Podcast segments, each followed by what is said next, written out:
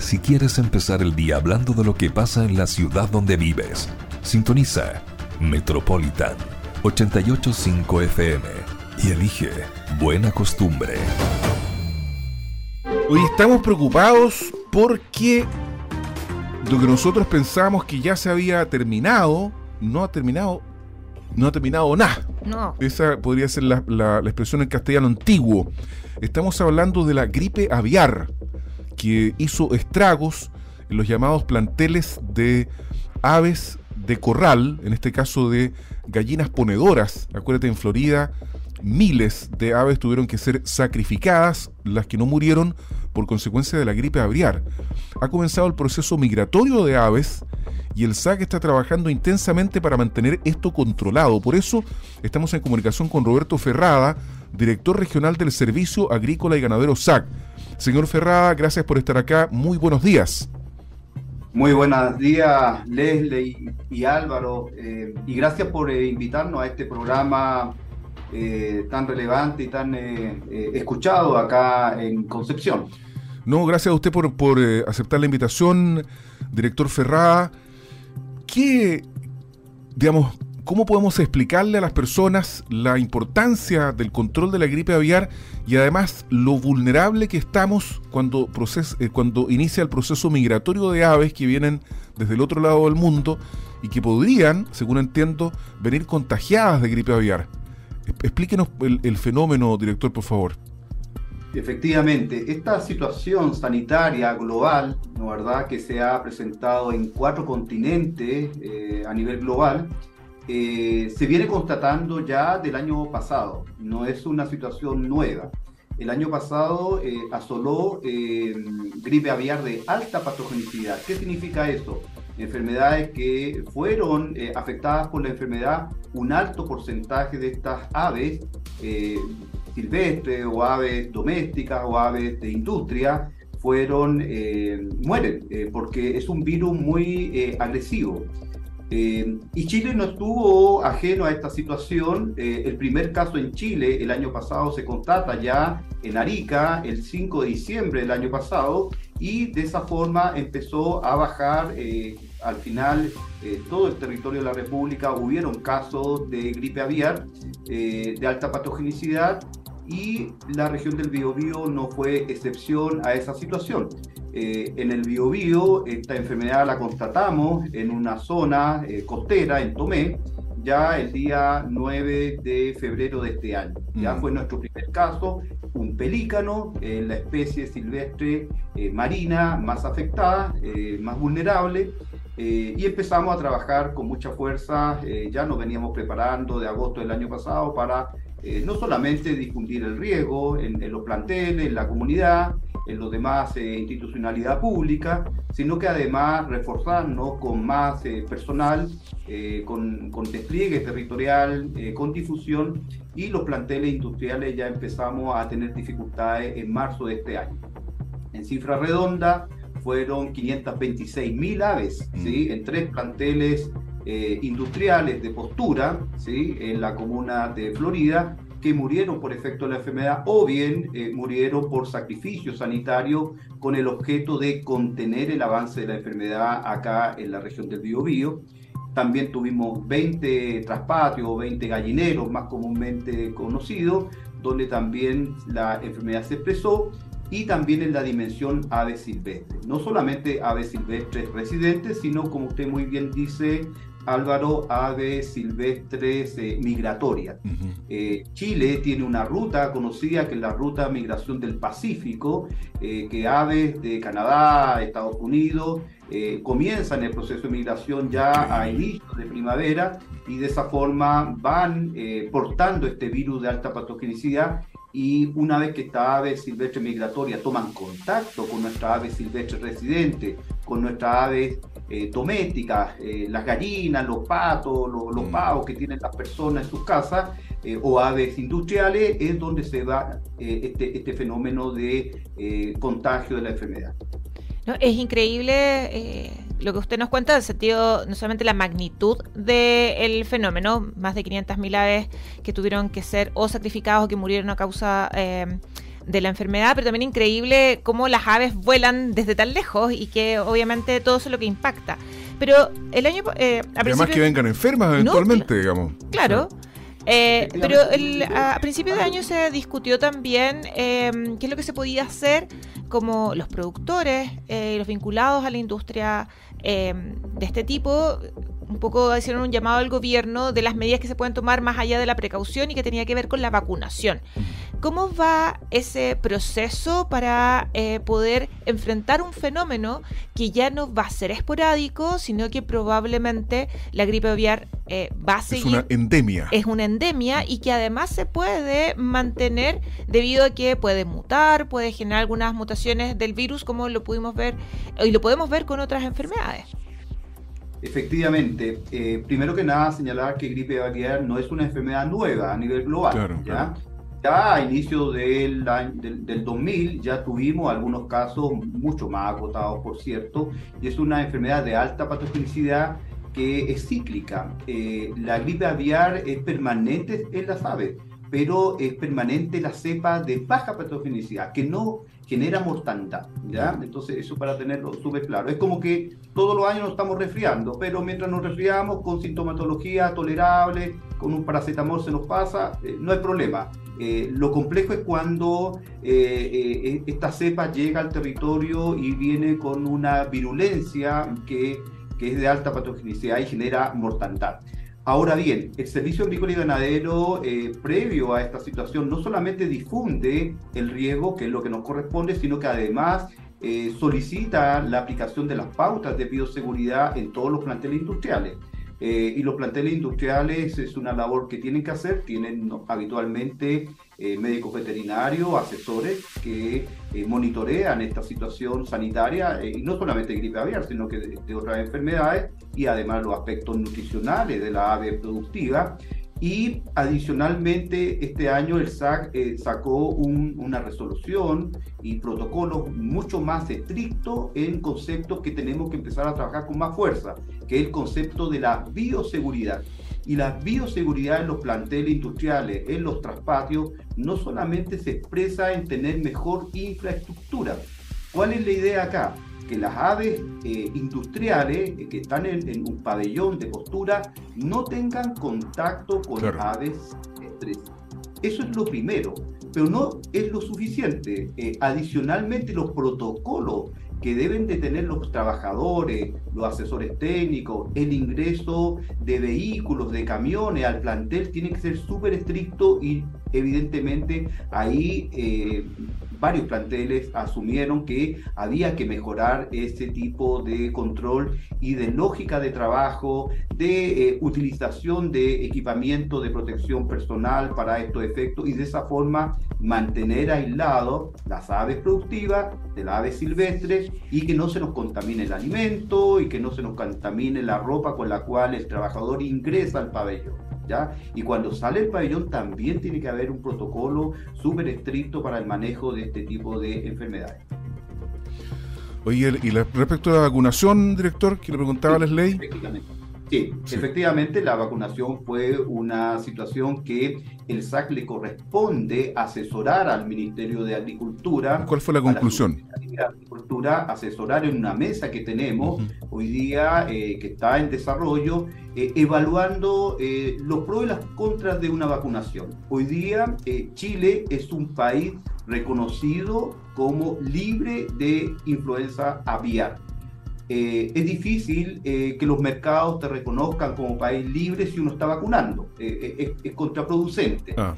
o somos libres o estamos con vacunación. es un tema también que tiene que sopesarse al momento de adoptar esta estrategia de control de la enfermedad.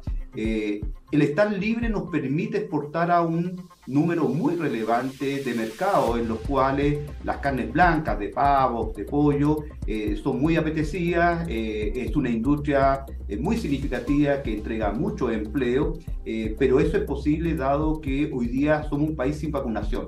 Pero esta mesa de trabajo multisectorial, donde por cierto el gremio está representada. Pero el gremio quiere vacunación, ¿no? Claro, el gremio, el gremio de lo que es postura. De ponedora, eh, no, no de exportadores de carne. efectivamente, pero hay intereses cruzados ahí, parece, ¿no?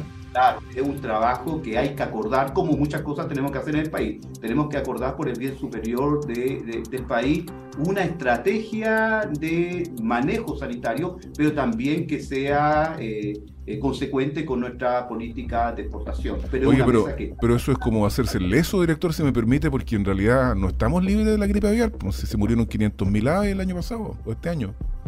Entonces, técnicamente, Álvaro, eh, para que la OMSA, la Organización Mundial de Sanidad Animal, nos reconozca como país libre, la enfermedad no debe estar presente en la industria.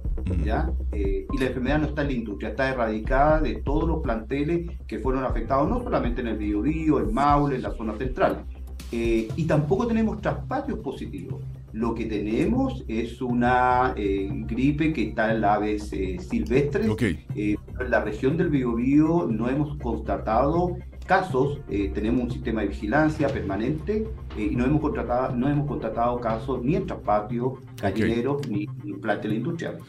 Oiga, director del Regional del SAC, Roberto Ferrada, en un minuto le quiero preguntar del Puma de la Piedra 2. ¿Hubo Puma o no hubo Puma? Álvaro, eh, sabemos que en redes sociales circula mucha información, muchas imágenes. Eh, nosotros somos un servicio técnico que trabajamos sobre la base de evidencia, ¿no eh, verdad? Por eso le pregunto.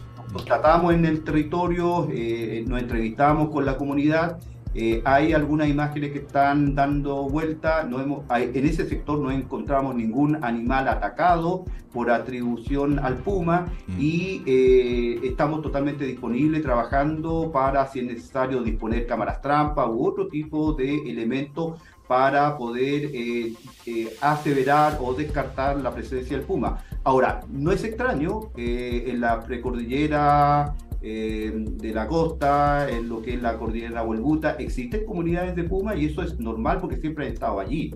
Es una, eh, eh, existen familias de Puma, a veces nos damos cuenta cuando lo atropellan, camino a, a Cabrero o en la ruta de la madera, por ende eh, es una especie presente en el territorio. En esta época están sus cachorros, las hembras se movilizan, eh, hemos disturbado su, su, territorio, parcelaciones, incendios forestales, en fin, pero nosotros, llamado siempre, por cierto, fauna silvestre protegida por la ley de caza, evidentemente, si hay un avistamiento, nosotros activamos un código rojo y tenemos que estar presente ahí para las acciones que la ley nos encomienda.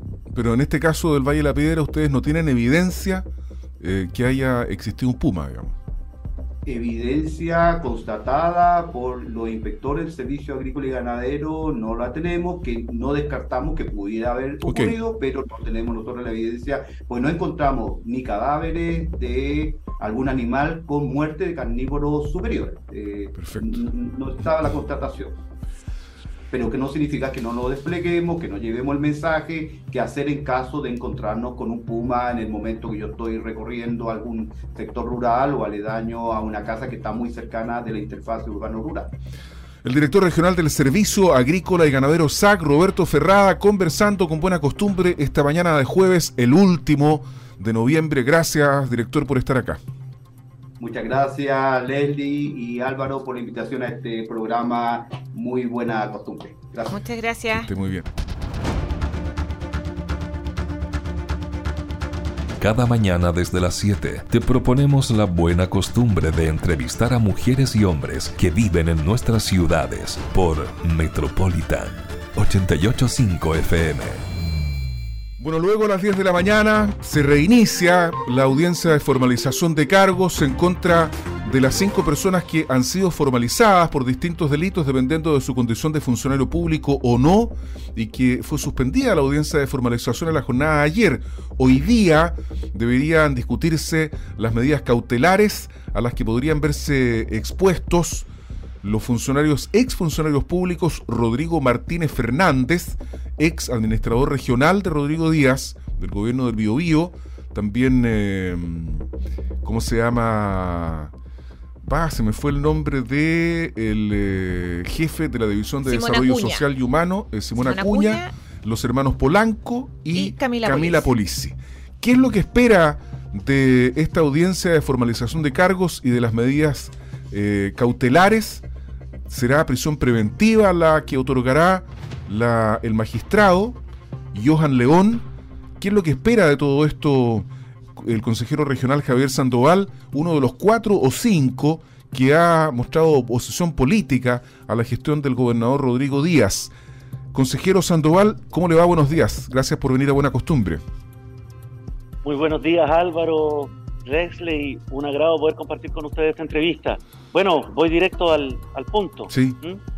Eh, creo que la medida que se tome, en definitiva, tiene que ser aquella que resguarde, en primer lugar, que las pruebas no se sigan eh, eliminando, no se siga sustrayendo o perdiendo información relevante del caso, porque hay que considerar que acá eh, todo fue muy lento y el gobierno regional, lejos de reaccionar en términos de tener transparencia total, como se ha dicho, poner todos los antecedentes o una actitud colaborativa con las instituciones, eh, demoró todo tipo de medidas, incluyendo las propias administrativas, medidas que eran muy básicas y que tendrían que haber estado siempre, y que incluso antes de que se realizara eh, la requisa de computadores, eh, varias semanas después, acá hubo ingreso al edificio de parte de un funcionario em, fuera de tiempo, donde incluso hubo intervención de carabineros.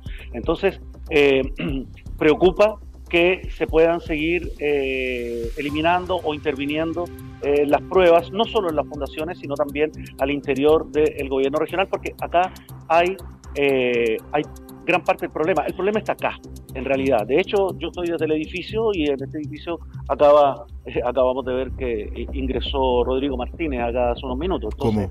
Em, ¿Cómo Rodrigo, Rodrigo, Martínez? Pero si Rodrigo, Rodrigo Martínez está preso, Javier. De acuerdo, pero em, me, me, me, me, dio, me, dio, me dio, digamos, impresión. Pero recuerdo que hay que hay, no, no, no, disculpa, no, fue un, un, error, un alcance de, de, similitud. Pero, pero uno se hace esa pregunta, tenemos, digamos, esa, esa preocupación de que pueda entrar alguien encargado, digamos, por eh, eh, el propio Ejecutivo para seguir subsanando cosas, porque acá se hizo, se subsanaron cosas. ¿ah? Corrigiendo lo anterior, se se están subsanando cosas, por ejemplo, al interior del propio Consejo Regional. ¿ah? El Consejo Regional del Biobío eh, ha sido también cuestionado y observado por la Contraloría, donde se ha dicho que hay diversas irregularidades como por ejemplo gastos en viáticos que no están justificados, que no fueron autorizados en mandato, y sin embargo nosotros hemos estado votando esta semana eh, mandatos retroactivos incluso del año 2022. Mm. ¿ah? Por lo tanto, ahí hay un ejercicio, un intento de subsanar que eh, puede eh, perjudicar y atenta contra la transparencia, contra el esclarecimiento de los hechos y por lo tanto pensamos que aquí hay eh, redes de poder que pueden interferir. Por eso las medidas que se tomen tienen que ser aquellas que eviten, digamos, que pasen cosas como esa para que uno no, se las ande imaginando. Tenemos que confirmar la información antes de seguir con la conversación con Javier Sandoval que dábamos a conocer a propósito de lo dicho por auditores de buena costumbre de este accidente de tránsito que ocurrió en la ruta 160 a la altura de la Posada en dirección hacia Concepción donde se ha confirmado que probablemente no se trató de un accidente, sino que el auto vuelca porque los tres ocupantes que iban en su interior fueron baleados. Esta información le ha confirmado el periodista de Sabades.cl Christopher Espinosa. Los tres ocupantes de este automóvil, en poco antes de las 7 de la mañana, fueron heridos a bala. El conductor está en riesgo vital tras recibir dos impactos de bala en la cabeza Tal como lo dijimos temprano por la mañana, que en buena costumbre el auto resultó volcado hacia el lado derecho del camino, está sobre unos matorrales, por lo que no interfiere el tránsito, pero sí hay personal policial que está ahí y es lo que ustedes ven cuando circulan por la ruta 160 y ven esta agitación. Por lo tanto, impactante sería lo que está informando Christopher Espinosa del el baleo de los tres ocupantes de este automóvil. Uno está con riesgo vital, la noticia está en completo desarrollo, seguiremos su evolución atentamente aquí en Buena Costumbre. Volvemos ahora a las 8.26 con Javier Sandoval. Tengo una pregunta, después te dejo Leslie. La pregunta para Javier Sandoval es, ¿por qué sostiene usted, consejero regional del Partido de Igualdad, que Rodrigo Díaz tiene que irse? debe renunciar. Esa fue la expresión que nosotros dimos a conocer aquí en Sabes Noticias ayer al mediodía. Bueno, lo que nosotros hemos establecido es que el gobernador no está en condiciones de hacerse cargo de resolver esta crisis porque juega un papel que justamente interfiere en que avance incluso la solución institucional. Aquí hay instituciones que aparentemente eh, eh, han ido eh, esclareciendo parte de la punta del iceberg, digamos, que tenemos acá en términos de, de crisis, de mal uso de recursos públicos y de malas prácticas al interior del CORE. Tenemos, eh, y del GORE, tenemos eh, eh, instituciones que están funcionando, pero tenemos instituciones que no están funcionando y no están colaborando como lo dicen hacer, y son justamente las de la política. Si uno revisa en términos generales, aquellas que son electas por votación popular, aquellas que tienen un rol, son justamente las que están en lentecida, las que hacen vista gorda, las que manipulan la normativa, las que tienen respuesta para todo, pero que no actúan eh, verazmente, ni mucho menos se hacen cargo de la responsabilidad. Bueno, el gobierno regional es la organización que refleja eso a cabalidad y eh, el gobernador con sus medidas, porque eh, ha habido obstruccionismo. Nosotros, por ejemplo, tuvimos dos sesiones, yo las, he mencionado varias veces, dos comisiones con Recultivarte y con Fundación en Ti, eh, cuyos audios solicitamos, y esto fue en julio, y nunca los hemos obtenido. Hubo obstruccionismo acá. Se le hemos solicitado también a él. Entonces, no es pues, eh, eh, aquí hay tanta información y tantas cosas involucradas, tantas irregularidades, que es muy difícil pretender establecer que no se tenía conocimiento de nada de eso. Y cuando hemos hecho las solicitudes y se nos niega información, se nos entrega parcelada, es porque se está obstruyendo. Entonces, acá hay por lo bajo una responsabilidad, digamos, administrativa de un jefe de servicio que no da garantía de saber lo que firma, de saber a quiénes eh, contrata o a quienes emplea y que no ha tenido el resguardo de los recursos públicos, que es su principal responsabilidad. Adicionalmente, podemos eh, anticipar, digamos, de que hay otros casos acá que tienen que ver con eh, otras entidades ejecutoras que están todavía en la lista de espera, digamos, como Red Cultivarte, por ejemplo, donde hay problemas de probidad administrativa, ¿ah? donde tenemos una fundación como Motum, por ejemplo, donde el, el representante fue vocero del gobernador, o tenemos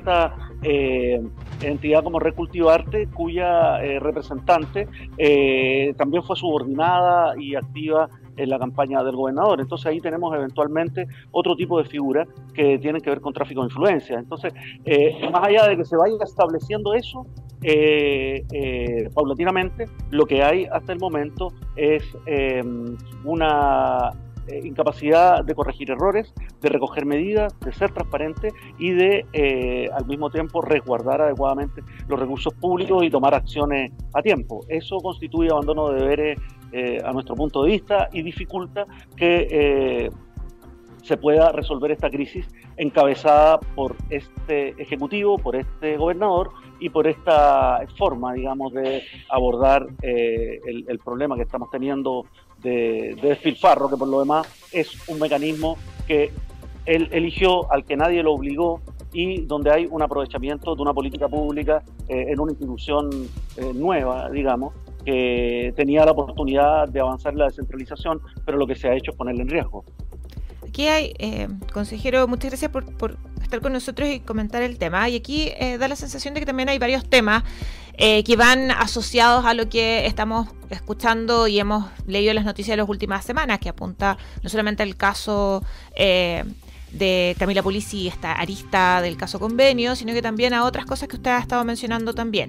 Y si bien uh, quizás la ciudadanía comparte algunas opiniones que, que usted ha señalado, eh, aún pareciera ser que no hay consenso dentro del Consejo Regional de lo mismo, porque en diferentes oportunidades se buscó eh, los votos para poder llevar eh, al Tribunal electoral. gracias, al Tribunal Electoral para poder sacar a Rodrigo Díaz, al gobernador, de su cargo. Sin embargo, esto no se ha, ha conseguido y que tiene que ver un poco, pareciera ser, no, no, solo con las redes de poder, sino que también las redes partidarias, partidistas asociadas no solamente a, a los intereses intereses de eh, los diferentes actores, sino que también probablemente una falta de consenso en el proceso de toma de decisiones.